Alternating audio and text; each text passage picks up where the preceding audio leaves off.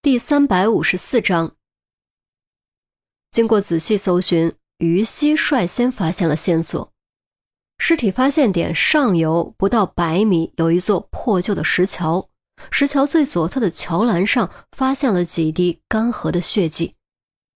赵文将尸体袋装送上车后，立刻赶了过来，对血迹取样保存，并进行了初步检查。根据他的判断，血迹就是昨晚留下的。至于是不是尸体的血液，还需要在实验室做匹配。这里距离尸体发现的地方不到百米，水流不快，水也不深。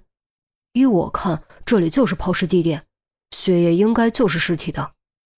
杜宾分析着：“我下去看看还有没有别的线索。”陈红说着就要翻桥栏，却被杜宾眼疾手快一把拉住：“陈姐，你悠着点，还是我去吧。”陈红一想也对，便退了回来，冲他点点头：“行，那你小心点，别摔着。”杜宾答应一声，翻过桥栏下去仔细检查。虽然他破案的能力并不突出，但搜查是基本能力，他还是很专业的。不多久就发现了线索。陈姐有发现，这有个眼镜盒。杜宾戴着手套将眼镜盒举了起来。陈红和于西闻声，连忙跑了过去。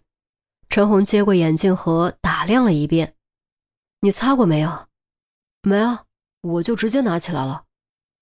上面没有灰尘，肯定不是早就放在这里的，而是刚放在这里不久。上面没有沾染泥土和水渍，说明是故意放的，而不是掉落的。”陈红说着，打开了眼镜盒，里面赫然是一张纸条。杜宾翻上来，拍拍手。我也这么觉得，该不会是凶手留下的吧？不会吧？到底得多变态才会砍头杀人抛尸，还故意留下线索？于西一脸恶寒的样子。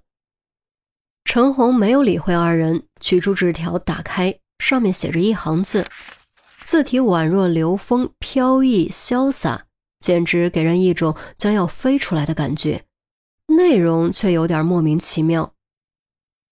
不闻者无心，无心者无情。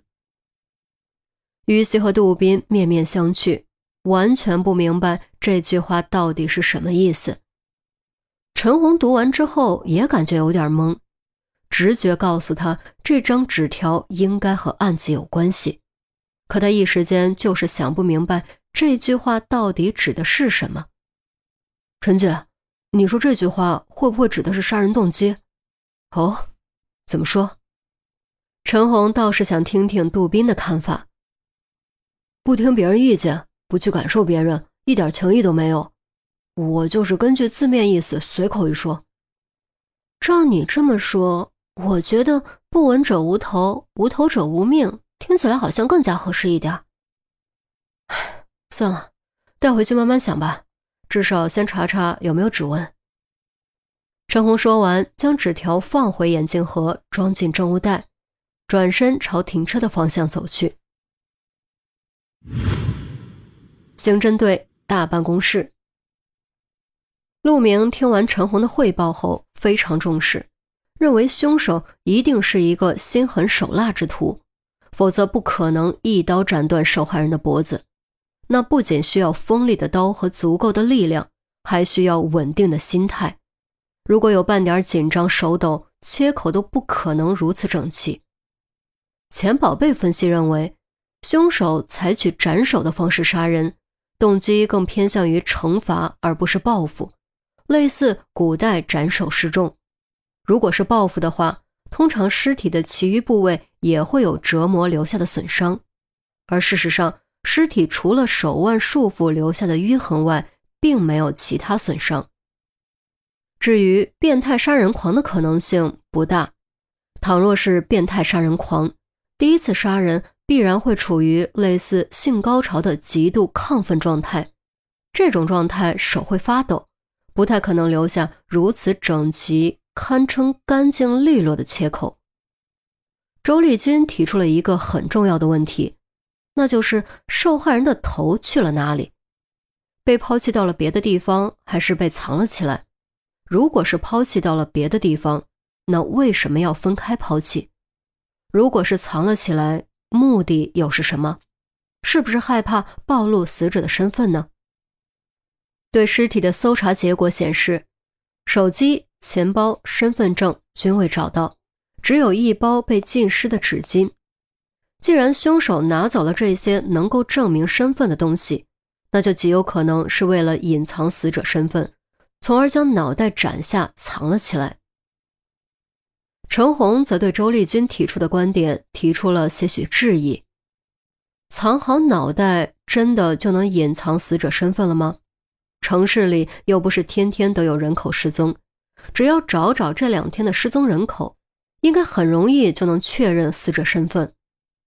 对于陈红提出的质疑，周丽君暂时也无法回答，只能等进一步查询再行确认。李军，你一会儿去查查这两天有没有失踪人口，如果没有的话，可能还没有报案。务必保持留意。陆明吩咐着，周丽君点了点头。哎，你们不是还发现了一个眼镜盒吗？那里面装着什么？啊，送去技侦做检查了。里面是一张纸条，纸条上写着。陈红说着，将黑板拉过来，拿起笔在上面写下了一行字，盖上笔盖，敲了敲黑板。这就是纸条上的内容。说实话。我不能确定眼镜盒和纸条是凶手放的，也就不能完全确定纸条和这起凶案有直接关系。无妨，姑且看看吧。不闻者无心，无心者无情。陆明喃喃念叨了一遍，蹙眉嘀咕：“这什么乱七八糟的？不闻者无心，无心者无情。”郑月也念叨了一遍，捏着下巴摇摇头，表示自己看不明白。莫名其妙，不知所云。钱宝贝感觉满头雾水，完全看不出个所以然。于西，你呢？你有什么想法？陆明看向于西，自从上个案子之后，他对于西抱有了很高的期望。在他看来，于西在突破常规思维方面。也有天分。于西其实一路上都在琢磨这句话，见陆明问自己，才用迟疑的语气说：“我觉得，假设真的是凶手放的，凶手会不会是故意扰乱我们，或者为难我们？就像小丑，嗯，严心爱当初做的那样。”正月咧咧嘴。这和小丑男的手段可没法比吧？我还是习惯称他为小丑男，虽然他是个女的。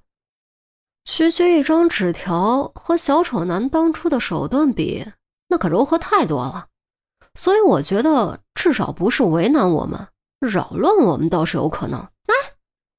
哎，一直没开口的韩淼突然咋呼了一声：“你们说来说去还不都是胡猜？